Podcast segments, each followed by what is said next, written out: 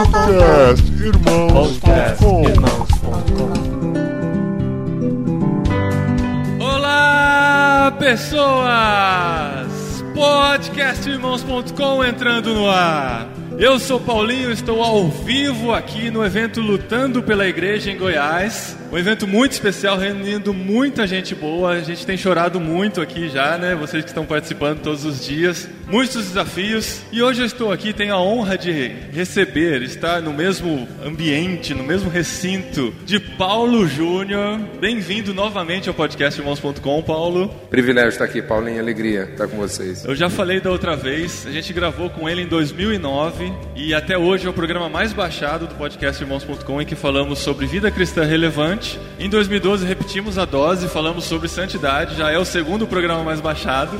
Tá bem o Paulo, sempre trazendo divulgação pra gente, mas é sempre um conteúdo muito bom e impactante. E também temos aqui Neil Barreto, pastor lá no Rio de Janeiro. Bem-vindo, Neil. Prazer mais uma vez estar junto aqui. Tivemos lá na Cepal nesses 15 dias atrás. Pois é, o, Neil esteve, gravou com a gente lá, o programa ainda não foi pro ar, porque a gente gravou uma tonelada de programas lá, mas então, ele por tá isso, de volta. Por isso que o dele ainda é o mais acessado, ainda não é, foi no ar, ainda né? não foi pro ar, faz todo sentido. E nós estamos aqui para falar sobre discipulado, que é o tema do evento. Igreja relevante faz discípulos, já foi discutido muito aqui. E hoje nós vamos falar sobre discipulado e discutir se é um método ou um processo. Mas antes disso, vamos conhecer um pouquinho mais os nossos convidados. Paulo Júnior, ele é um cara itinerante, né? Ele tem esse chamado, essa vocação de plantar igrejas. Foi ele que plantou a igreja que se reúne nesse local onde estamos reunidos agora, mas ele já foi para outro lugar. Paulo, claro que você não fala isso para se gabar, mas como fruto do seu ministério, quantas igrejas você já ajudou a começar nesse Brasil? Essa é uma boa pergunta. Acho que eu, eu- Não tem um eu contador? eu não saberia dizer, mas é, diretamente, diretamente já estive envolvido aí na plantação de pelo menos umas, talvez aí na casa de umas oito, talvez dez igrejas, diretamente. Certo. Aí você chega, qual que é o processo? O processo é identificar um, um grupo de, de pessoas que vão ser trabalhadas para que depois estejam como estacas daquele processo. Então, é um, eu sou engenheiro civil, minha formação é engenharia civil. Ah, aí já traz toda Então, a aplicação. Pronto, então é, é bem mesmo um trabalho de gerar uma fundação. Então o trabalho de plantação é estabelecer, identificar aquelas pessoas que, que vão funcionar como plataforma e fundamentar não só as pessoas, mas os conceitos, princípios e valores na vida dessas pessoas, acelerar os processos de desenvolvimento de liderança e depois ir gradualmente emancipando esse processo para que essas pessoas depois continuem dali para frente. E qual o momento que você decide que já está na hora de sair, aquela liderança já está pronta para assumir? Uma das coisas assim que melhor sinalizam que é o momento de sair é quando todo mundo acha que não é o momento de sair. Então, quando tá todo mundo achando, não, agora não é hora, porque tem Agora que a esperar mais coisa um tá pouco. então, é, esse é um dos sinais de que está na hora de, de sair. E o Neil Barreto, pastor lá no Rio de Janeiro. Diferente do Paulo. Paulo é o verdadeiro apóstolo. né? Esse negócio apostólico no Brasil está na moda. E só que no Brasil o apostolado é um título, mas na Bíblia apóstolo é o enviado. E esse cara é o enviado. Ele tem um dos ministérios mais abençoados da igreja. A igreja Sal da Terra é minha referência de igreja no Brasil. Se tem uma igreja que eu queria ser no Brasil, era a igreja Sal da Terra. Eu não escondo de ninguém. O trabalho social deles é maravilhoso. E Paulo Júnior é um dos, dos, dos apóstolos desse ministério, não como título, mas como, como de fato quem plantou esse negócio. Um grande contributo para a igreja brasileira. Ah, no nosso caso, a gente não plantou a igreja. Eu estou nessa igreja há 20 anos, mas a igreja já tem 48. Então já peguei uma igreja madura, adoecida, mas madura. E a gente tentou trazer essa igreja para o século XXI e trazer para o século XXI, primeiro tem que identificar o século, as realidades desse século, as tribos desse século. E uma das tribos desse século, principalmente no Rio de Janeiro, não só, mas no Brasil inteiro, mas no Rio de uma forma muito interessante, muito contundente, é o motociclismo. Como eu sou motociclista desde 17 anos, a primeira moto que eu comprei eu tinha 17 anos de idade. Ah, eu estou em cima de uma moto desde 17 anos de idade. Conheci minha esposa em cima de uma moto. Ah, há 25, há 28 anos atrás completamos 25 anos de casado. Eu peguei ah, essa, essa paixão e transformei numa missão. E durante três anos a gente rodou Brasil, norte, sul, leste, oeste e alguns países da América, rodando encontros de motos e a gente viu que dava para fazer missão. Então fundamos um motoclube com três casais da igreja. Hoje o motoclube tem mais de 200 pessoas ah, e quase todas elas alcançadas nos encontros, nos relacionamentos. Então é um ministério de relacionamentos que se transformou numa missão a partir da paixão que a gente tinha pela motocicleta. É um dos, um dos, dos ministérios. Aí você já começou a responder a nossa pergunta, a conclusão que a gente vai chegar hoje. Quem está participando do evento já sabe a resposta. Né? Se o discipulado é um método, ou seja, um programa que você cria de reunir pessoas e de ensiná-los a seguir, a aprender o que a sua igreja crê, chama isso de discipulado. Né? A gente tem na história, a gente vê a igreja voltando a falar de discipulado recentemente, mas muito nesses moldes. Esse molde de trazer a pessoa e dar uma formação, um catecismo para ela dentro da igreja. E qual que é o principal problema desse método que a gente conhece hoje, Paulo? Eu creio que o principal problema é porque ele estimula uma dogmatização da metodologia em detrimento daquilo que é o conteúdo, da própria filosofia do processo. Eu creio que é importante a gente entender que parece que a igreja ficou inimiga da filosofia. A igreja lá nos seus primórdios, no tempo lá dos pais da igreja, a igreja ainda lá do primeiro século, ela não via a questão filosófica, a questão subjetiva dos processos como inimigo, mas como uma ferramenta. Então parece que hoje a igreja não quer tratar os aspectos subjetivos, ela não quer trabalhar a partir dos aspectos subjetivos. Voltando à questão da engenharia, aquilo que dá sustentação, fala-se muito hoje sobre sustentabilidade, aquilo que dá sustentação numa edificação é exatamente a sua parte invisível, a sua parte subjetiva. A objetividade, ela dá viabilidade, mas ela não dá sustentabilidade. Então a metodologia é um instrumento de viabilidade, mas ele não vai dar sustentabilidade ao processo. Então eu posso chegar a um determinado resultado e a metodologia, que é tão enfatizada hoje, ela vale pelo resultado que ela produz, mas ela é estanque, ela é estéreo. Ela gera um resultado, mas ela não gera depois uma continuidade, um processo. Uhum. Então, talvez esse seja a maior dificuldade que a gente encontra na dogmatização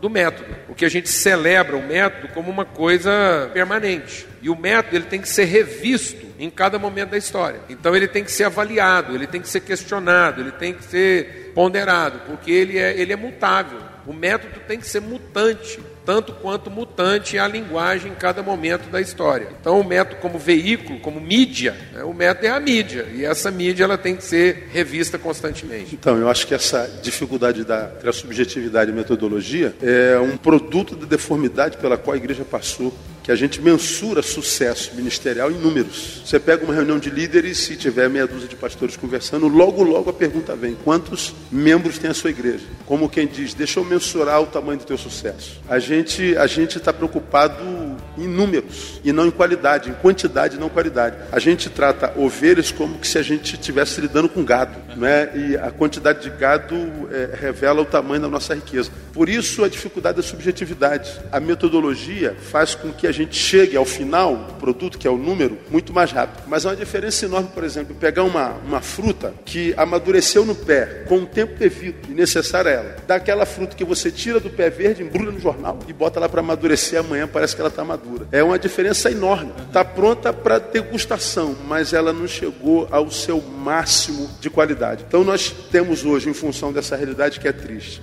uma igreja numericamente rica, mas uma igreja quase que totalmente insípida ela cresce em número, mas não salga a cidade, não influencia a cidade. Dentro disso que você falou, tem uma pergunta aqui da, do chat, da Márcia Rangel Jones. Ela fala que é sabido que a, o, o discipulado é imprescindível para a igreja. Por que, que a gente tem uma igreja tão grande sem esse discipulado correto? Nós temos uma, uma igreja de metodologias eficientes é muito importante para a igreja cristã desencanar dessa questão dos números. Então, para você ter muito, um número muito grande, você não precisa de fé, você precisa de crença. Então, o islamismo é uma multidão de pessoas, caracterizado por uma crença, não por uma fé. Às vezes nem isso, basta só entretenimento. Exatamente. Então, a quantidade, ela não é necessariamente a tradução de uma consciência, de uma convicção, de uma fé, de uma crença, de uma expectativa. Então, a igreja do Luan Santana aqui em Goiás, ela é numerosa, numerosa e ela é fruto de uma crença. Para quem não sabe, Luan Santana é um cantor sertanejo, uhum. né? Então, a, a igreja hoje, daquele menino que canta lá o Ai Se Eu Te Pego, como é que ele chama lá? Michel Teló. Hã?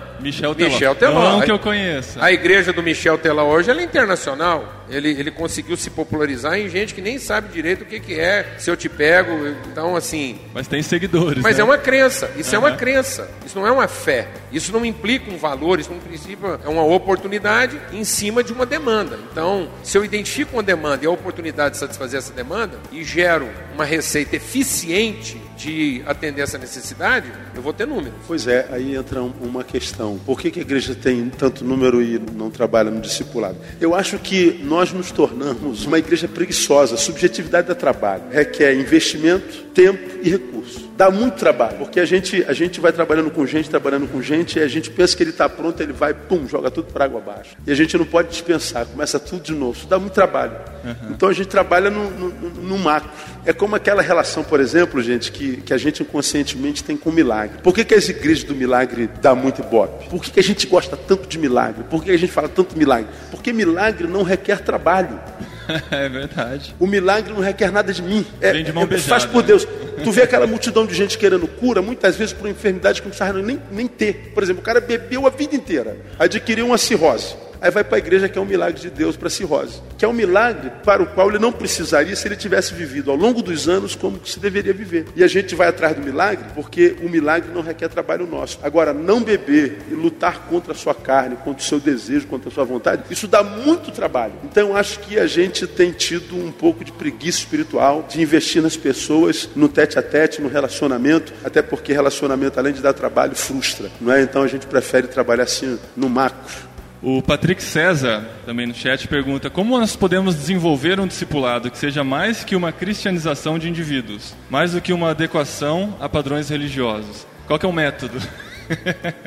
Primeiro, nós precisamos rever nossa ética. Então, hoje, a igreja se pauta ainda por uma ética de inclusão, que, na verdade, quando a gente fala dessas coisas, não é que está errado, só não está bom. Certo. Então eu preciso saber entender que alguma coisa pode não estar necessariamente errada e não ser boa. Porque Paulo fala assim: enquanto a gente é imaturo, em nada a gente é diferente de um servo. Então não está errado, mas não está bom. Uhum. Então a imaturidade fora do seu momento, ela, ela não é boa. Então há um tempo de maturidade. Então, quando a igreja ela dá a luz, ela pare, ela pariu, ela pode parir uma multidão.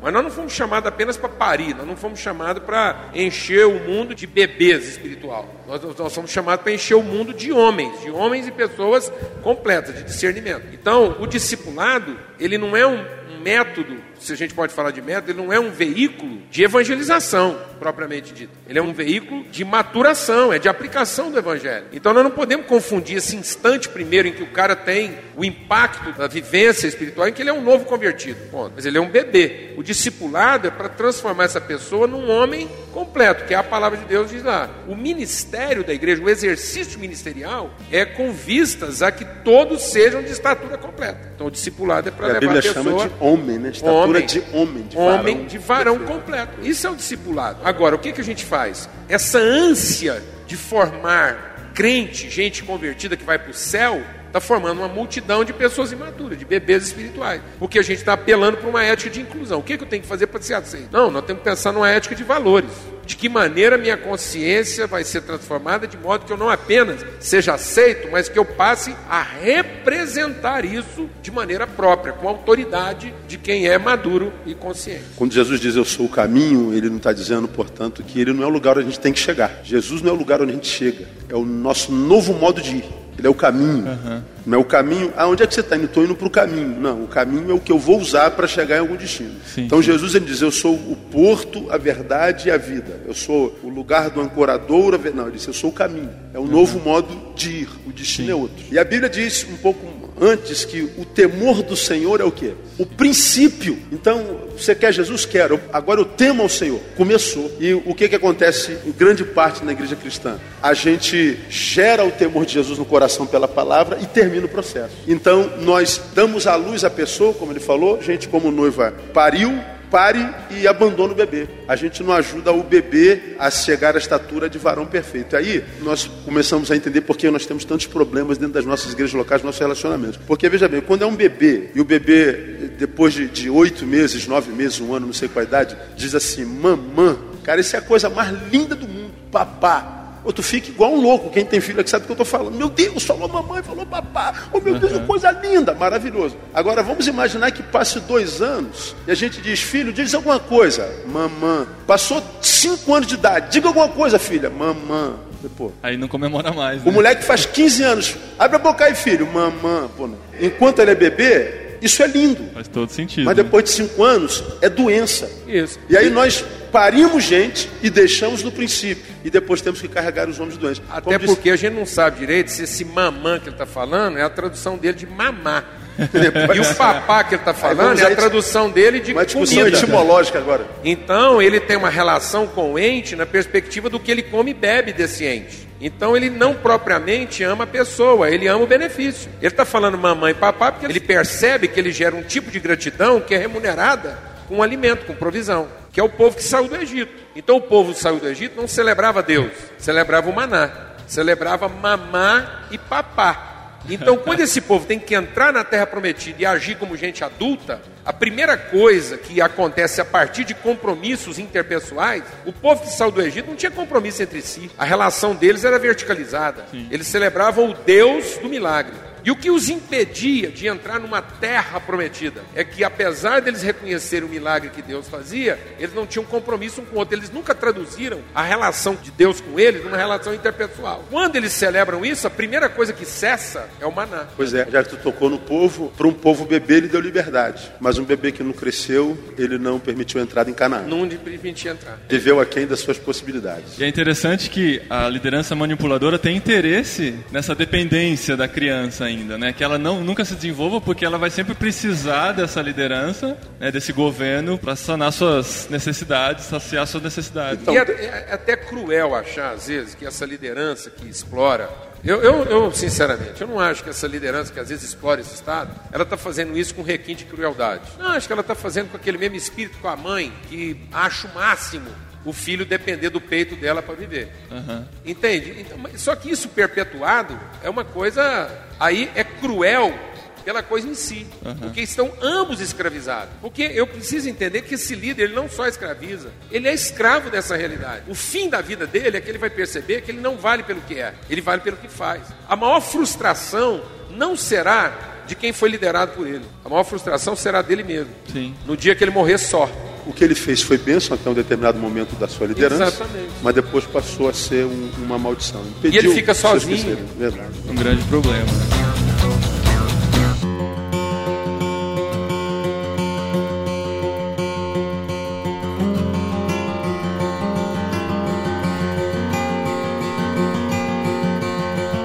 Aí a gente entra numa questão que talvez muitos estejam pensando: será que o discipulado, isso foi uma pergunta do Denis Cruz, o discipulado é algo para ser desenvolvido por todos dentro da igreja ou é só reservado para alguns? o sacerdócio é universal. Né? A ideia do sacerdote e do sumo sacerdote é a ideia do Velho Testamento, mas no Novo Jesus levanta um povo e diz: Vós sois o sacerdócio real. Então o Evangelho se resume nessas palavras uns aos outros. 2 Timóteo capítulo 2, versículo 2, me permita ler bem rapidinho? Pode ler a Bíblia? Pode, pode? Pode. Então, está liberado. Ah, que, acho que tem, tem muito a ver com o que a gente está falando, eu gosto muito desse texto. Paulo diz assim: ó, Tu, pois, meu filho, ele está escrevendo a Timóteo, diz: Fortifica-te na graça que é em Cristo Jesus. A graça que nos fortifica. Aí ele diz: Uma vez que você está forte, ele diz, Paulo, e o que de mim, entre muitas testemunhas, ouvistes, confia-o a homens fiéis que sejam idôneos também para ensinarem a outros. Uhum. Timóteo, Deus me deu, eu dei a ti. Não termine com o que Deus está fazendo nesse trajeto. Transmita a outros homens, mas não permita que eles terminem com o que Deus está fazendo desde o início. Mas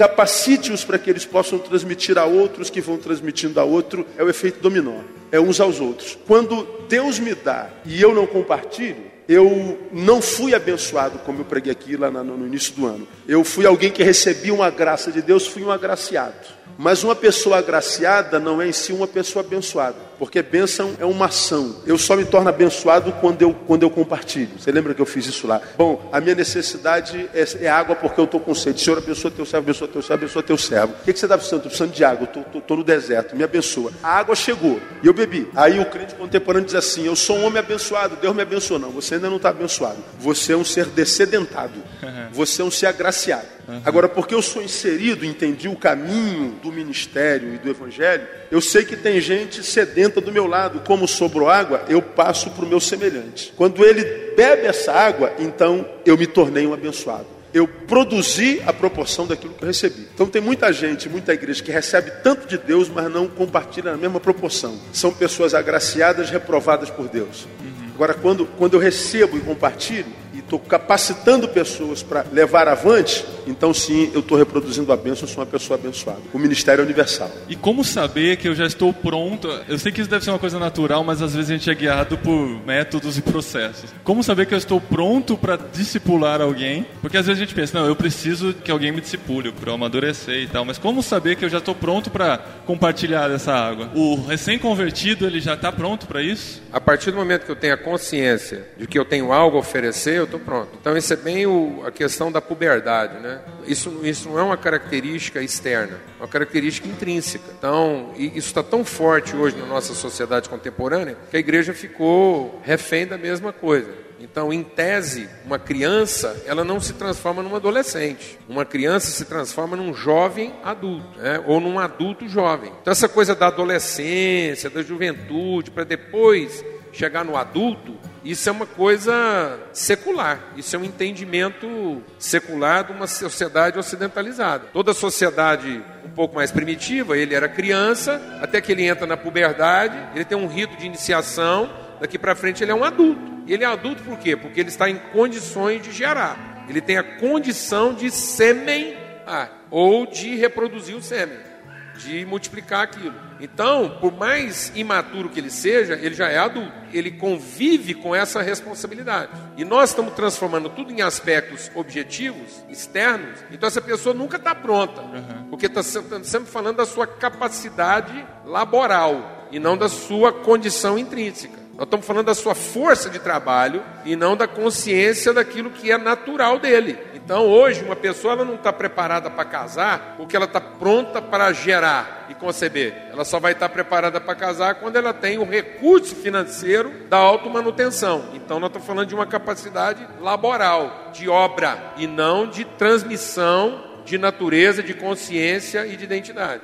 Então, quando é que um discípulo está pronto? Quando ele tem as condições de reproduzir, de oferecer alguma coisa dele mesmo que na vida do outro gere um processo. Então, isso é muito mais cedo do que a gente pensa. Uhum. É muito mais cedo. Então, a gente vê isso onde? Na mulher samaritana. Ela não fez um curso, não levou algumas semanas, foi quase que instantâneo. Jesus falou para ela: Ah, se você soubesse o que Deus já te deu. Essa inversão do pensamento de uma mulher que lidava com as suas carências, que tentava resolver tudo a partir de uma capacidade laboral, gerou uma pessoa frustrada. Ela nunca estava pronta e nunca nada era suficiente. A partir do momento que ela teve o entendimento transformado, ela trouxe uma cidade inteira para Jesus em alguns minutos, coisa que nem os discípulos fizeram. Porque ela entendeu que dali para frente ela não é alguém que consome. O que caracteriza a criança? O consumo. O que caracteriza o adulto? A semente. Então eu deixo o meu estado de consumo, carência, falta, e passo agora ao meu estado responsável de ter algo a oferecer. Então a criança, ela é criança enquanto ela é carente. Então nós temos muitos adultos hoje infantis, em vez de termos adultos jovens. Então ele é um adulto, ele é jovem, ele não está preparado totalmente na sua capacidade laboral, mas ele já é um ser comunicador de vida. Ele ainda tem muito para aprender, mas ele já comunica a vida, porque ele é responsável pelo que ele comunica. Mas isso não significa que o processo de discipulado dele terminou. Não. De jeito nenhum. Eu acho que é ainda mais simples do que isso. Você pega uma menina de 12 anos que no namorico com, com o namoradinho foi às vias de fato, engravidou. Antes dos 13 ela está com um bebê no colo. E a gente diz assim, essa menina não está capacitada para isso. Se ela não tiver pai nem mãe, não tiver família, ela vai conseguir criar aquela criança de uma forma ou de outra. A gente vê isso em países mais pobres de uma forma tremenda. Não precisa ser essa menina de 12 anos. Você pega uma menina, minha esposa teve filha, me deu a primeira filha quando ela tinha 24 anos de idade. Eu me lembro a palavra dela, meu amor, qual é a sensação que você está tendo de ser mãe? Ela falou assim, um pavor inenarrável, contaminado por amor, e privilégio, mas a primeira palavra que ela produziu foi pavor. Porque não tem manual. Onde é que está o manual desse neném aqui? Não tem é manual. É intrínseco, é, é dentro. A, a, mulher se torna mãe quando nasce, meu. Já está lá, está dentro dela. Então, à medida que o filho vem, aquilo vem, pega o elevadorzinho lá da inconsciência e a mãe, pum, nasce. Eu acho que quando a gente fala de ser discipulado e discipular, a gente sempre pensa em algo que eu devo fazer. É, competência. Ah, será que eu sou competente para discipular o Paulo? O que, que eu tenho que fazer? Às vezes não tem que fazer nada. Porque de repente o Paulo é um cara que não precisa que você faça nada mas é alguém que está sendo carcomido pela solidão, ele só precisa saber que você está ali do lado dele. Você está discipulando, está suprindo a necessidade para aquele momento. Você está lá. Uhum. Então, muitas vezes a gente não começa a discipular porque a gente está tentando planejar o que vai dizer, o que vai fazer. Muitas vezes não precisa dizer. Cara, como, como você vai, como aconteceu semana passada, eu fui visitar uma família cujo filho, há, há um mês atrás, não foi semana passada, que o filho de nove anos suicidou-se. E filho único. Aí a mãe se agarra no meu braço e me pergunta, pastor, como Deus permite um negócio desse? É a segunda vez que eu ouço essa pergunta na minha vida. E a primeira foi há dois anos atrás, quando aquele menino chamado Wellington entrou naquela escola lá, Tasso da Silveira em Realengo, e matou 12 crianças. Aquela escola fica a um quilômetro da minha igreja. Então acompanhamos aquela dinâmica, aquela energia daquela situação. Num dos velórios, a mãe segura no meu braço, me sacode, mas com ira, como se eu fosse o representante de Deus. Na cabeça dela eu sou e talvez eu seja mesmo. E ela diz assim: Como é que Deus, pastor, permite uma coisa dessa acontecer com crianças? Quem tem resposta para isso? Não há respostas. Para a mãe do cemitério, disse a, a, onde é que Deus estava quando aquele Wellington fez isso com a minha filha. Eu falei para ela: Deus estava no mesmo lugar quando fizeram aquilo com o filho dele. E porque ele permitiu que se fizesse com o filho dele, eu tenho certeza que ele vai sustentá-la nesse momento que fizeram com o seu filho. Mas as, as respostas não trazem paz as respostas não trazem consolo. O consolo está na presença de quem é amado. Então, discipulado não é uma técnica de, de, de palavra, não é uma técnica de, de, revistinha que a gente compartilha, é o simples convívio. No convívio, as necessidades vão aparecendo, as doenças e o outro, que é remédio, também vai, vai aparecendo a proporção da necessidade. Talvez as pessoas ainda não estejam entendendo o que é fazer discípulo. E até aqui no chat alguém comentou que não concorda com o Paulo Júnior de que um neófito pode discipular, porque ele pode gerar problemas para a igreja de alguma forma, né? Talvez a gente precise explicar melhor o que é o discipular, porque acabou de falar que é relacionamento. Mas, mas tá vendo? É, é, qual, é o, qual é o parâmetro de avaliação do neófito? Né? Nós temos essa coisa, tá vendo? Então uhum. a gente já quer ter o controle da situação. De novo, nós queremos estabelecer o nosso paradigma de avaliação. E o que, que nós estamos chamando de discipular? Então tá bom, esse neófito ele pode discipular alguém que seja duas horas mais neófito do que ele. Porque para quem se converteu duas horas depois, ele já não é tão neófito assim. Se não tiver nenhum doutor Pronto, então dele, pronto. Então do que, que nós estamos falando? Então, tá vendo como é que a gente, a gente quer estabelecer parâmetros objetivos que eu seja capaz de controlar, porque isso me isenta de responsabilidade. Nós não queremos o ônus do risco, nós queremos o controle. É isso que vai transformando uma coisa que é dinâmica, que é fluida, numa coisa que é dogmática, controlada né, e, e de parâmetros totalmente objetivos. Eu quero esse controle. Então a palavra de Deus diz o quê? Que enquanto eu estiver orientado por uma perspectiva de serviço, vai haver medo. Porque o desempenho implica o medo. Tudo que eu baseio na minha capacidade laboral implica o medo. E quando eu funcionar mal, então eu comprometo tudo? Não, nós não estamos falando de uma capacidade laboral, porque senão vai ter, sempre ter medo. Eu estou falando de consciência. Então, não é quanto eu sei, é quão bem eu conheço aquilo que eu sei. Então, eu, não é a quantidade de informação que eu tenho, mas é o grau de compromisso que eu já tenho com a informação que eu recebi. E se esse grau de compromisso me dá condições de repartir, então, num certo sentido, eu já estou aplicando o princípio do discipulado. Eu fico feliz que eu fico escutando o burburinho aí, parece que está mexendo um pouquinho, né? Isso é legal, gerando reflexão. Como que é seu nome? Poliana. Poliana, você é daqui de Goiás mesmo? De Não, Goiás? eu sou gaúcha, mas é, atualmente estou trabalhando numa igreja em Jaraguá do Sul, Santa Catarina. Uau, que legal. Então, eu estou aqui com a aluna de Cristo que caminha comigo aqui. É. Eu, tô, eu, eu, trabalho com implantação de discipulado já em igreja há cinco anos. Então, uhum. eu trabalhava no Rio Grande do Sul com esse método, né, é, um discipulado, e agora eu já fui para Jaraguá do Sul para trabalhar na mesma, no mesmo processo, implantar discipulado na igreja. E é bem difícil difícil, não é fácil, porque o pessoal está acostumado realmente a sentar e a engordar. Uhum. A minha questão que eu queria perguntar é, é essa questão, método ou processo? Não é método e processo? Porque, uh, por exemplo, lá nesse sistema como a gente vai implantando, a gente implanta com o um sistema de revista, mas nós damos cursos também. A gente está trabalhando com a questão da evangelização, né? Até recentemente, agora nós fizemos um encontro de discipuladores, passamos o vídeo do, do pastor Paulo Júnior, onde ele fala da hum, santificação na igreja, né? Do SEMESP. Muito bom. Então a gente ouviu, discutiu, conversou. Então a gente vai falando da, da questão da, da, evangelização, como é que funciona, o discipulado, o que, que é. Então a gente está ensinando o pessoal o que, que é esse processo. E aí nós temos então uma grade de, de livros. Primeiro nós trabalhamos com a questão doutrinária. O que, que é salvação, o homem original, o homem caído marido, né? Toda essa questão que básica que a pessoa precisa saber. E depois nós começamos a trabalhar com caráter, emoções. E daí para tudo isso nós temos as revistinhas. Por quê? Eu já já ouvi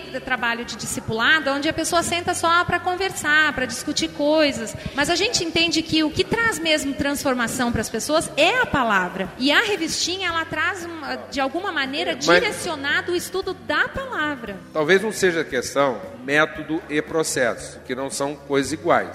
Não é uma questão de método ou processo, porque não são condições alternativas.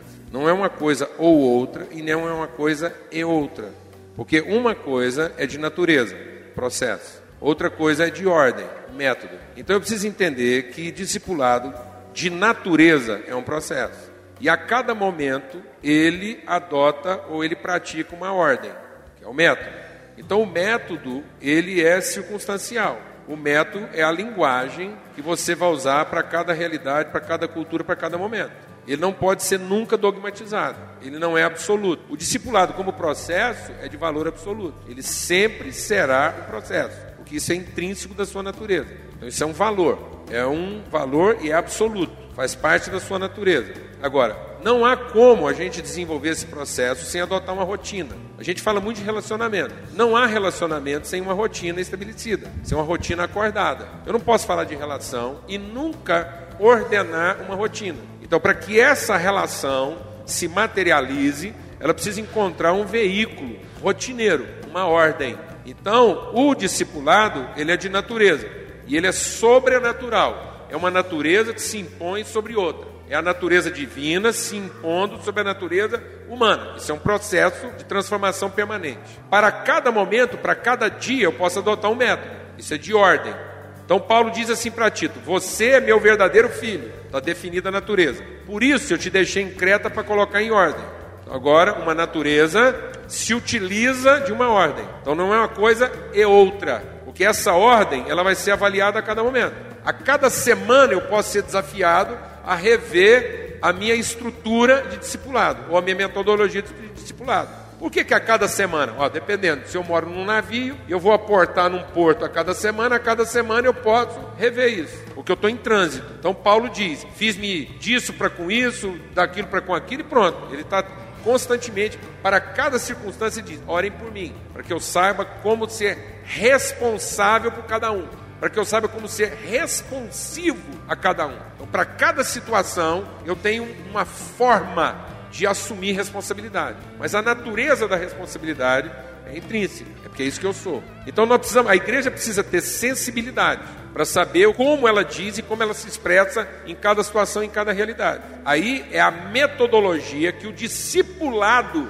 se utiliza. Então, o discipulado não é método, porque método é o que está à disposição a serviço do discipulado. Não é uma coisa ou outra, porque não são substitutivas. O método tem que ser compatível com a proposta do discipulado. Então ele está a serviço. Então são duas coisas totalmente distintas. No entanto, elas convivem, como natureza e ordem. Exatamente. Essa natureza tem que encontrar o seu veículo. Eu tenho água. A água é a natureza. Num determinado momento, essa água vai ser comunicada de mangueira, de copo, de jarra. Pronto. Isso é o método.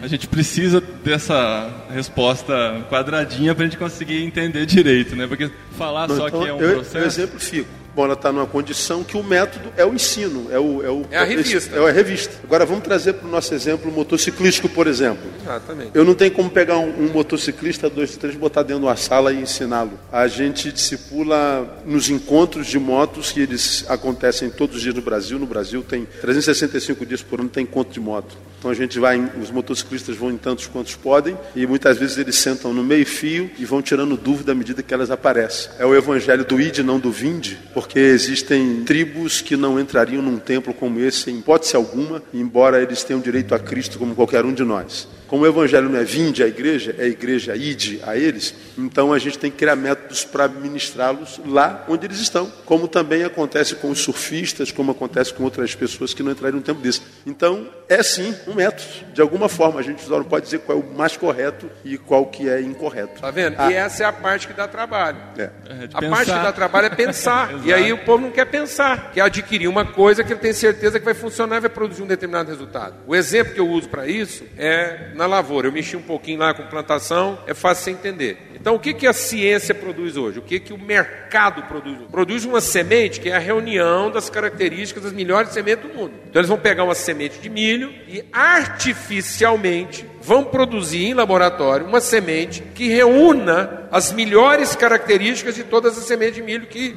existe. Isso vai produzir uma semente de milho chamada de milho híbrido. Qual é a característica do milho híbrido? Plantado uma única vez, ele produz um resultado magnífico. O número que o milho híbrido produz é incomparável. A quantidade produzida a partir de um milho híbrido é fantástica, só com uma característica: todo grão de milho nascido de um milho híbrido, não interessa a quantidade, é estéreo. Então, quando eu dogmatizo, quando eu pego a metodologia e dou para ela uma natureza que ela não tem, eu vou ter um grande resultado, que ela é eficiente. Mas o que ela produz é híbrido. O que ela produz não se reproduz.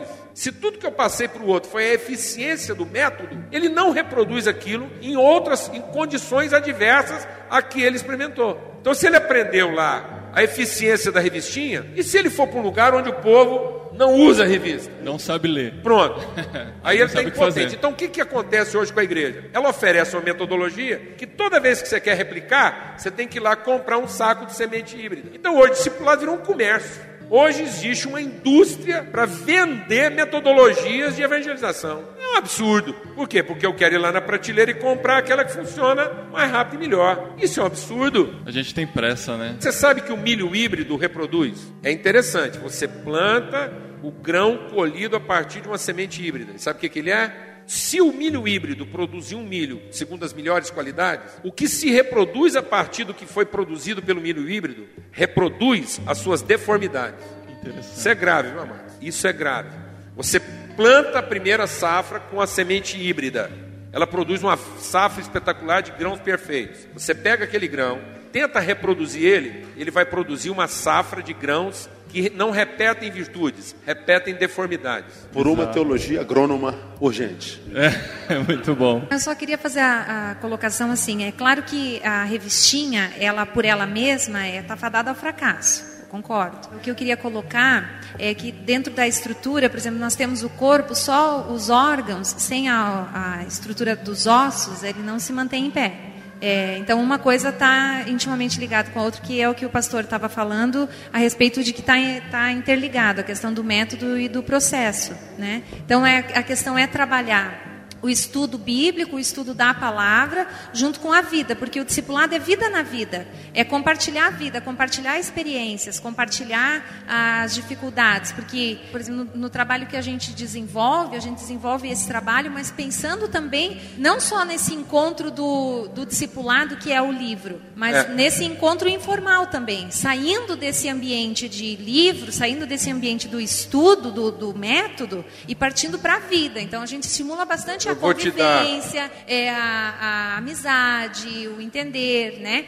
É, foi tremendo aqui, porque logo no primeiro ou segundo dia aqui que a gente está convivendo mais junto, ela já me exortou do negócio que eu fiz. Ah, você está escutando tudo lá, você não está fazendo, você não compartilhou aqui o negócio. Então eu falei para ela, olha que legal, você já está criando coragem já de você exortar um líder, né? Porque você está vendo algo, então é, já, já vai criando uma consciência de, de conviver, de, sabe, de estar desnudado diante do outro. A gente tem um trabalho assim, eu acho que o discipulado precisa disso, precisa do do método também desse estudo da palavra e da vida, que é o a, informal. A característica, a característica essencial do discipulado não é a competência, é o compromisso. O que identifica e qualifica a relação do discipulador com o discípulo é o compromisso, que é o que o Neil falou. Muitas vezes o simples fato de eu ter compromisso com a pessoa já é a bênção que ela precisa. Então eu vou contar uma experiência aqui, depois de praticamente mais de 30 anos no ministério. A gente está vivendo um processo ali de multiplicação meio acelerada na congregação que a gente está plantando lá, e nós tínhamos uma dificuldade, que a gente estava lá com muita criança para ser ensinada,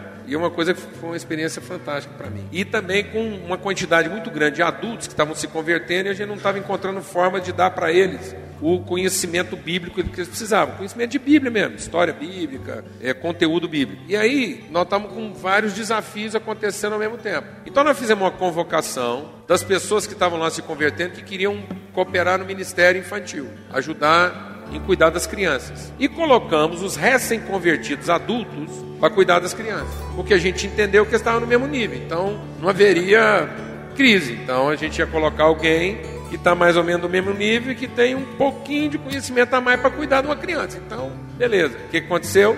O desafio de cuidar das crianças fez aqueles adultos a conhecer Bíblia. Foi fantástico, viu, Ney? Porque esses caras agora estão estudando a Bíblia, tem desenho animado. Então, o cara não sabia nada de Moisés, de Abraão, de Isaac. E ele foi assistir o desenho animado dos filhos para poder ensinar. Fantástico. Como metodologia, recomendo, porque isso acelerou o processo. Porque não faltou mão de obra, porque a gente não era tão seletivo. Porque a hora que a gente ia falar de alguém para cuidar de alguém, o nosso nível de seleção é que estava inibindo o processo. Então hoje não falta mão de obra para trabalhar com as crianças. Porque nós estamos lidando com gente que tem compromisso espiritual e emocional com aquelas crianças. Querem fazer por elas o melhor. E no desejo de fazer o melhor, elas foram estudar. E foram estudar uma coisa que está no nível delas.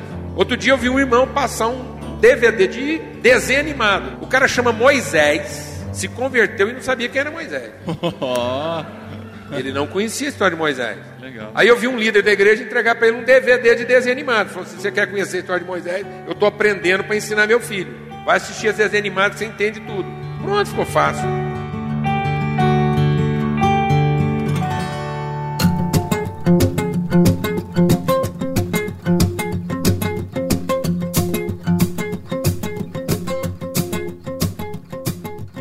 Muitas perguntas no chat. O pessoal está insistindo, inclusive, para algumas aqui.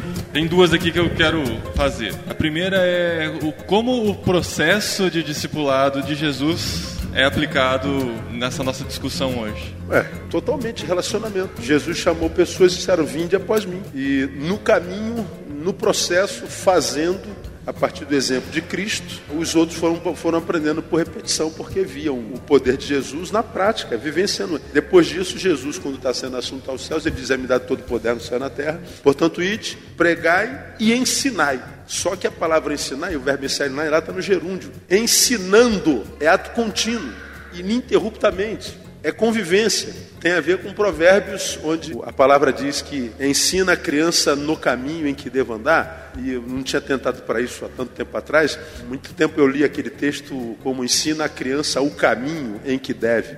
Mas não, a palavra lá ensina a criança no caminho. É diferente de ensinar a criança o caminho. Uma coisa eu falo, Paulo, ali. Ó. A outra coisa é estar no caminho, fala Paulo aqui do lado. É por aqui. Vem comigo. É por, é por ali. Então lá está dizendo, ensina a criança no caminho. Vai para o caminho e ele vai te seguir. Ele vai ver como é que você faz. Diferente de fazer, faz o que eu mando, mas não faz o que eu faço. É, é, tem tudo a ver com o que a gente está falando. Jesus fez exatamente isso. Jesus não, não botou ninguém sentado em lugar nenhum naquele processo de, de ensino-aprendizagem, não. Eles foram aprendendo, fazendo, como seus professores com as crianças. Então, o exemplo de Jesus é o que? Ele primeiro definiu o compromisso para depois tratar competências. Então, se eu trato discipulado pela competência, é a capacidade de mostrar por onde o caminho vai. Seu trabalho compromisso é o empenho de ir por onde o caminho vai. Então, nós não podemos, em discipulado, querer definir competências para depois definir compromisso. E a igreja está pecando nisso. Há um pecado na igreja, que nós só reconhecemos os habilitados e não os compromissados. E aí, quando você finalmente reconhece os habilitados, nós estamos contratando mercenários. Essas pessoas não têm compromisso com ninguém, a não ser consigo próprios. Então, essa promiscuidade que exige hoje na igreja é fruto dessa coisa de arregimentar competências. Quem regimenta competências vai trabalhar com mercenário. Então, nós temos que saber reconhecer compromisso. E a igreja está perdendo essa sensibilidade de reconhecer compromisso. Porque a gente vai dando preferência às competências, né, pensando que a competência acelera o processo. Né? Então, vou dizer uma coisa: nada mais acelerado, nada mais eficiente do que construir casa na areia. Construir casa na areia é um atestado de eficiência. É mais barato, é mais rápido e o ganho financeiro é melhor, porque ela vai cair, eu tenho que vender outra. Então, o mundo capitalista não quer vender casa na rocha, quer vender casa na areia. Rápido, barato, lucro alto e que se perde na velocidade para gerar demanda. E a igreja está entrando por esse viés. Agora, o processo de construir casa na rocha, ele é aparentemente mais lento, mais oneroso, a taxa de lucro é menor, mas ele tem resiliência, ele tem permanência, ele tem continuidade. E tu pega esse exemplo teu da engenharia, tu pega um prédio, por maior que ele seja, o mais importante do prédio é a parte que a gente não vê. Não vê, é o fundamento. Está enterrado, né? E o prédio não cai porque deu errado, o prédio cai porque deu certo. Se tivesse dado errado, às vezes ele nunca caía. Parava no terceiro andar, ninguém nunca ia ficar sabendo, o fundamento não prestava. Mas já que ele vai alcançar os 10 andares que é suposto que ele alcance, ele gera sobre ele mesmo uma pressão que ele não está pronto para suportar. Então, muitos colapsos na igreja hoje não estão acontecendo porque deu errado, estão acontecendo porque deu certo, porque o processo foi acelerado e aí a igreja não estava preparada para lidar com a demanda que ela mesma gerou, porque ela foi promíscua no processo. Nós temos aqui, para encerrar, né, nós temos aqui no chat o parente de uma pessoa muito famosa, ele se identifica como Pimposo, primo do Bozo. Né? E ele está insistindo numa pergunta aqui, ele pediu para perguntar se tem, se isso que a gente está discutindo tem a ver com o que é falado em Hebreus 6, 1 a 2. Eu vim aqui pesquisar, os versículos são o seguinte. Portanto, deixemos os ensinos elementares a respeito de Cristo e avancemos para a maturidade, sem lançar novamente o fundamento do arrependimento de atos que conduzem à morte, da fé em Deus, da instrução a respeito de batismos, da imposição de mãos, da ressurreição dos mortos e do juízo eterno. Precisa ver o contexto em que está sendo falado isso aqui em Hebreus. Né? Não, é, o autor de Hebreus está acusando um grupo de crentes velhos de carregarem um menino dentro que não cresce nunca. É o mamá e o papá. Né? É o mamá e o papá. E aí a gente tira o mamá, para não ficar muito teológico o Paulo Júnior, a gente vai lá no profeta e diz que a, sanguessuga tem dois filhos. Dá e dá. Dá e dá. E eu acho que tem mais a ver com dadá do que com mamá. Porque o verbo do crente contemporâneo é dadá. Agora, dá para quem? Para mim. Sim. É receber, o verbo é receber. Se fosse doar, seria uma outra vertente, acho que a igreja estaria muito mais, muito mais saudável. No fundo, no fundo, gente, a gente sabe tudo que tem que fazer. Nós, como diz o texto sagrado, temos a unção do santo e não temos necessidade que se nos ensinem mais nada. A gente sabe o que tem que fazer, a gente só não faz. Falei que a gente tem que estar pregando, pregando, pregando, pregando, evento, evento, evento, congresso, congresso. Não é porque não se saiba, é porque não ouve, a gente tem que repetir tudo. Mas não há nada que foi dito aqui que um crente não saiba já junto com a gente ou antes da gente. A gente só precisa sair da teoria para a prática, a gente só precisa obedecer. A gente fala que precisa de um avivamento, a gente sabe o que a gente precisa fazer para ter avivamento: leitura da palavra, oração e serviço. Acabou. Então, deixa Deus falar contigo através da palavra e responda a Deus através da oração. Isso é diálogo. E nesse diálogo você vai ver Deus falar para você que Ele quer dar sentido à tua vida. E a gente só encontra sentido na vida quando a gente ajuda a dar sentido à vida de alguém. Então é serviço. Obedeça. Pronto, vai acontecer tudo que a gente quer que aconteça. Não tem mistério. Aí uma vez me perguntaram num congresso, eu estava bem pouco tempo atrás no, no, na conferência Espírita, lá no São José dos Campos, no Carlito, aí alguém perguntou, pastor Nil, qual, é o, qual é o segredo da igreja Batista Betânia? O segredo da igreja Betânia não tem segredo nenhum. Não, não, qual é o pulo do gato? Tem um gato que não pule.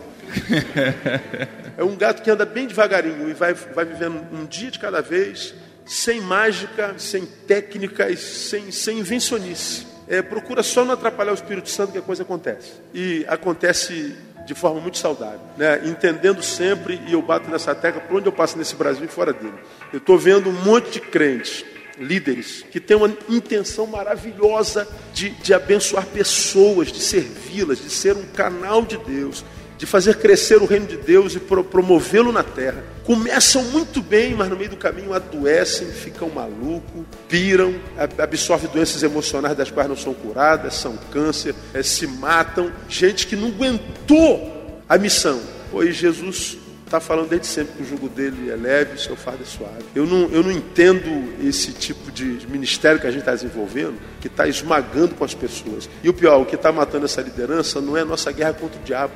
O que adoece a gente é o próximo, é o irmão, é a nossa incapacidade de relacionamento. A gente não vê o diabo vencendo ninguém, a gente, a gente adoece por causa da crítica, por causa da competição, por causa da meninice, da, da ganância, sei lá do que. Nossa luta não é contra o diabo. Então nós precisamos formar homens de Deus, mas que sobretudo sejam homens. E homens que chegaram à estatura de varão perfeito, e esse homem é aquele que eu brinco, né? Aspas aí, gente, não, não corta isso que eu vou falar, não, que se torna como Paulo, assassino de bebês, né? Mas de onde tirou isso? Quando eu era criança, eu falava como criança, pensava como criança, dava como criança, mas quando eu cheguei a, ser homem, eu matei essa criança. E agora eu ajo como homem. E a gente precisa de homens de Deus que sejam homens. E o que, e o que caracteriza a passagem de uma coisa para outra, que eu acho que é o confronto de Hebreus, é responsabilidade. Na medida em que eu recebi algo, e agora como é que eu respondo ao que eu recebi? Responsabilidade vem da mesma raiz da palavra resposta. Então nós ainda queremos um, um evangelho que me responda, que me atenda, né? e não um evangelho ao qual eu respondo e pelo qual eu sou responsivo, responsável. O discipulado nada mais é do que trabalhar a criança para que ela se torne o quê? Responsável. Então, ele é um novo convertido, através do discipulado ele vai se tornar um ser responsável,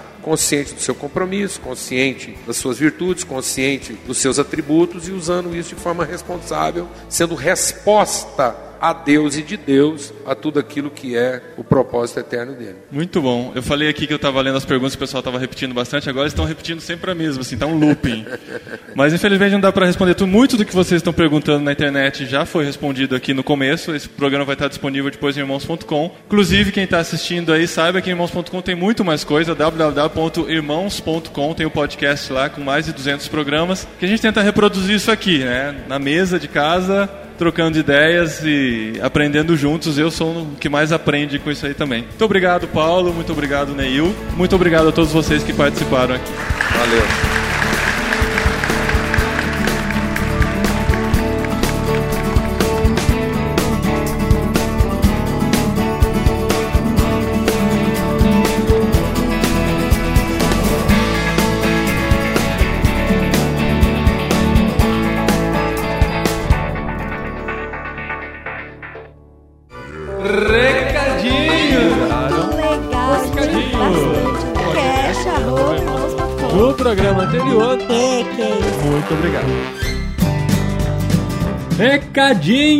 E hoje eu estou aqui com Marco Aurélio do Expresso Ação. Muito prazer, olá pessoas! E por que, que você está aqui no podcast Irmãos.com, Marco? Então, pessoal, eu estou aqui no podcast Irmãos.com para convidar você que está aí nos ouvindo a participar do nosso encontro Expresso Ação. Pois é, o Expresso Ação é que é Expresso Ação. Expresso, Ação. Vocês fazem um, uma ONG que é um trava-língua, Expresso Ação. Isso, Expresso Ação é uma organização social que nós já falamos em alguns podcasts que você deve ter ouvido por aqui. Uhum. E nós trabalhamos com diversos projetos sociais que tem como objetivo apresentar Cristo através de ações sociais. Então, esse ano, dias 13, 14 e 15 de setembro, mais especificamente. De 2013, dependendo 2013, de quando você está ouvindo. atemporal.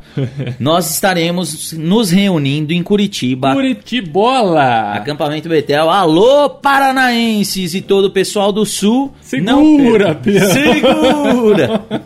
Não percam, pessoal. O Encontro Expresso Ação é para você que acredita acredita que as ações podem mudar o mundo, que o cuidado, que o carinho, que o amor ao próximo fazem toda a diferença. Então é um momento de reunir pessoas que estão fazendo alguma coisa, ou que sonham em fazer alguma coisa, ou que simpatizam com pessoas que estão fazendo algo por um mundo melhor. Esse encontro é para você. E quem estará lá em Curitiba nesses dias, Marco? Pois é, nós teremos todo o nosso pessoal dos projetos, os nossos voluntários, teremos o pessoal que trabalha no Expresso Ação, todos os, os colaboradores.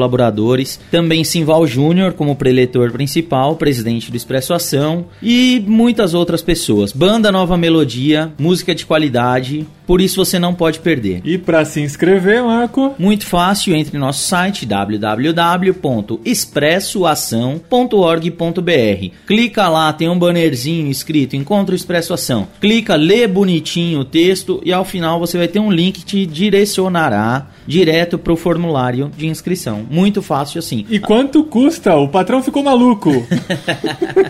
Por apenas 120 reais. Pois 120, é, pessoal. Cara. Quantos Na dias verdade, são? São, são três dias de evento. Três Começa dias. na sexta terminando no domingo. Uhum. Para você que realiza eventos ou que já organizou algum tipo de evento, esse é um valor que paga só o custo de hospedagem e alimentação. Uhum. Fora isso, nós temos todo um aparato, a gente prepara materiais, enfim. E é um investimento que a gente faz, porque a gente acredita que dessa forma nós podemos trocar ideias e mobilizar muito mais gente para fazer um mundo melhor. Que legal. Então, 120 reais, nós temos um ônibus saindo aqui de São Paulo, um ônibus leite turismo, para que você vá confortável, em segurança, por apenas 100 reais. 50 ida e 50 volta, você embarca nesse ônibus e vai com a gente até Curitiba. E para maiores informações, entre em contato pelo nosso site expressoação.org.br ou nos ligue no telefone 41 15 4718 011 São Paulo capital.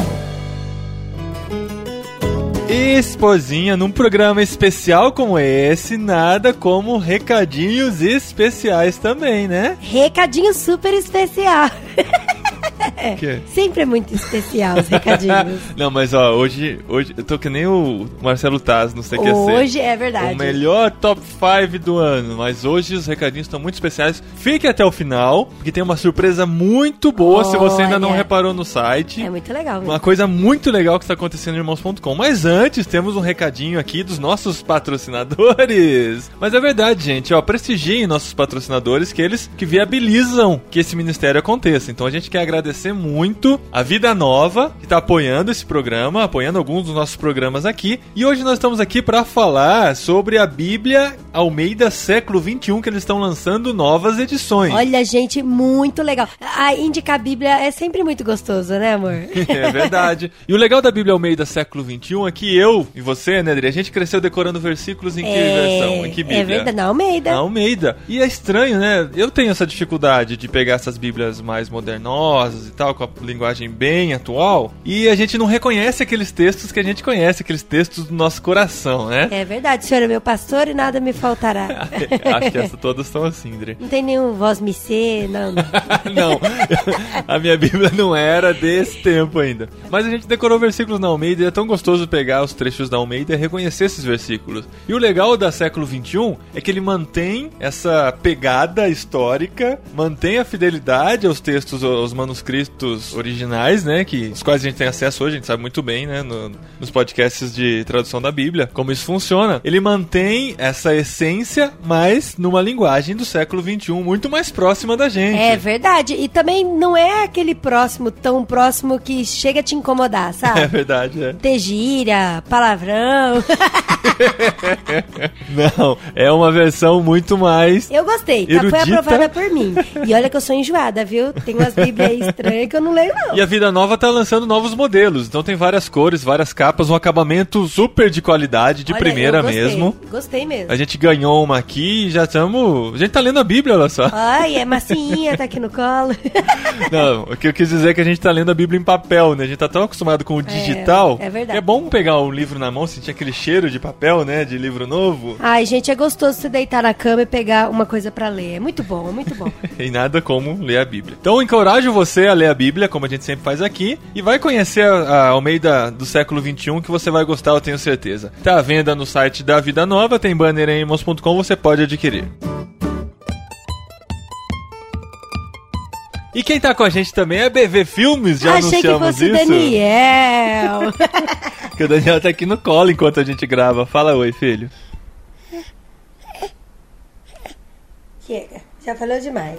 Mas a BV Filmes também tá com a gente. E ela mandou um DVD pra gente assistir. É, BV Filme, você me fez ficar emocionada. eu não gosto de ficar segurando lágrima quando eu assisto filme porque me dá dor de cabeça. e olha só, a gente tá redescobrindo os filmes cristãos e vendo que tem muita coisa legal mesmo, né, Adri? É verdade, gente, é tão gostoso. Às vezes, assim, a gente assiste um filme e fica torcendo pro negócio dar certo, aí ele termina assim, nhé. Mas filme cristão é gostoso porque dá certo, sabe? Você fica ali torcendo pro negócio que dá certo. É muito bom. Às vezes não dá do jeito que a gente sonha, mas assim, a gente vê a mão de Deus atrás de tudo. Então, isso que é legal. Então, é muito legal. Igual esse filme, agora pode já falar? Claro, eu tô esperando. O nome do filme? É. O Carpinteiro, com direito a R e tudo. E assim, o que eu achei muito legal é porque ele trata de relacionamentos. Uhum. Tanto relacionamento conjugal, tanto de relacionamento pai e filho. Uhum. Então, assim, serve para todo todo mundo. É muito legal. É legal que tá linkado com o programa de hoje, né? De discipulado. A gente falou sobre relacionamento. E o, o carpinteiro, ele faz realmente um discipulado com a família, né? Faz, então. Ele faz. Porque, assim, o legal é que. Bom, vou dar uma resumida sem dar spoiler. Mas um menino de 15 anos, ele tá vivendo um conflito em casa porque os pais estão se divorciando. E aí ele, do nada, ele resolve ficar balucão e destruir a igreja que os pais dele frequentam. E aí ele vai, por escolha própria mesmo, para ficar longe de casa, ele resolve construir construir aquilo que ele destruiu junto com o carpinteiro. Uhum. Então você vê que ele não é um menino de tudo ruim, porque se ele destruiu, mas agora ele quer consertar, então ele tem uma semente boa. E o que o carpinteiro faz com ele é um discipulado fica o tempo todo junto com ele. Mas legal que ele fala assim: olha, a primeira coisa que você tem que fazer e você obedecer é O-Q... JF. JF. Eu tenho que escrever no papel, que é muito difícil. Ok, JF. É o que Jesus faria. Então, tudo que você vai fazer antes, ok, JF. Ok, JF. Então, é muito legal, porque a vida dele é muito transformada por causa do ok, JF. Legal, então, olha aí. O Carpinteiro, dica da Adriana e da BV Filmes para você. Da mesma forma, tem o banner aí em irmãos.com, é só clicar e adquirir. Mas esse produto que é legal também de assistir com os amigos. Gente, claro, olha, é uma opção diferente para roda de adolescentes, porque é legal isso, porque adolescente é tudo meio rebelde, uhum. jovem e tal. Vamos fazer uma roda de discussão. Isso. E aí é legal que você pode trazer algumas situações e fala, o que é JF? O que, que você faria? O que Jesus e o que faria? Jesus faria? Não, primeiro, o que você faria, depois o que Jesus uhum. faria, sabe? Dá pra é fazer legal. essa discussão. Vale a pena. O Carpinteiro da BV Filmes. E agora o grande anúncio, esposinha esperado, que tem tudo a ver com o que a gente falou hoje, com o programa de hoje, na verdade, que foi gravado lá no Lutando pela Igreja, que é um evento organizado pelo Missão na Íntegra, pelo Ministério Missão na Íntegra, e nós estamos muito envolvidos com o Ministério e resolvemos nos aproximar mais ainda, fazendo o que, esposinha? Trazendo conteúdo do Missão na Íntegra pra dentro de irmãos.com. É isso mesmo! Todos esses vídeos e áudios que você vê espalhados pela internet, sendo sendo postados no Facebook, agora estão centralizados dentro de uma seção de irmãos.com. Olha que legal, lá no Rabinha Irmãos.com. E eles estão fedidos também, né, amor? Ah, gostou? Como assim, fedidos? De feed. Ah. Não, sabe por quê? Porque nós já temos irmãos.com podcast, irmãos.com, temos o podcast BTcast e o podcast No Barquinho. Agora nós temos um quarto podcast irmãos.com, que são as mensagens dos eventos do Missão na íntegra, que vão aparecer no site tanto em vídeo quanto em áudio. Olha, gente, que legal. Então você vai poder ver, vai poder ouvir, e assinar. vai poder fazer sua caminhada ouvindo as mensagens, uhum. né? Você pode assinar pelo iTunes ou pelo YouTube, que é um canal do YouTube também. Então tudo que entra em vídeo no YouTube, entra em áudio, vai pro feed e você já conhece como é que funciona um podcast. É né? legal porque a gente tá lançando hoje, mas já tem muita coisa lá, Exato, viu? Exato, eu fiz o retroativo. Porque a gente vai lançar uma mensagem nova toda quarta-feira. É um podcast semanal em irmãos.com, olha só que legal. Só que já entrou no ar com 11 mensagens. Mensagens e fóruns, todo o conteúdo, quase todo o conteúdo, falta uma coisinha ou outra, do Lutando pela Igreja. Então tá tudo lá em HD, né, em alta qualidade de vídeo e em alta qualidade de áudio também. É isso aí, a gente agradece a parceria do Missão na Íntegra que tem promovido isso uhum. E trazendo bom conteúdo pra gente. Então quem que tem lá? Tem Ariovaldo Ramos, que você já conhece. Tem o Neil Barreto, Neil ah, eu Barreto, fofo, eu conheci tava, ele pessoalmente. tava nesse programa. Tem mensagens do Paulo Júnior, e você sabe o que é Paulo Júnior, você acabou de ouvir ele falando agora, você sabe que conteúdo que tem lá e muito mais coisa. Paulo Capelletti, já tem mensagem dele lá, vai Paulo entrar Capelletti, mais também. É Carlinhos Queiroz, na verdade ainda não entrou, mas vai entrar em breve. Ariovaldo Ramos, é, já Ed falei falei do Ariovaldo, já falei da de René também. E muito mais gente que já passou aqui pelo podcast irmãos.com também. Então, ó, assina, divulga, compartilha, faz isso chegar longe, porque são mensagens muito preciosas. Escute e tenha sua vida transformada. É verdade. Você ouviu aqui, né, o programa do Paulo Capelletti, você sabe a pegada das mensagens que você vai encontrar lá, baseado naquela conversa lá. A gente vai falar sobre missão integral em todas as áreas, em todos os sentidos e como ser um crente integral. Crente que não só foi transformado, mas é usado por Deus para transformar outras pessoas também. Então, ó, para entrar direto, www.irmãos.com barra missão na íntegra, ou vai no menu do site e escolhe lá podcast Missão na íntegra, ou no seu celular também tem na versão mobile Missão na íntegra dentro dos podcasts. Espero você lá, espero a sua divulgação e os comentários também, porque como qualquer outro podcast irmãos.com, você entra lá, deixa seus comentários, suas opiniões, define como favorito e faz isso reverberar por toda a internet. E a gente também lê os comentários.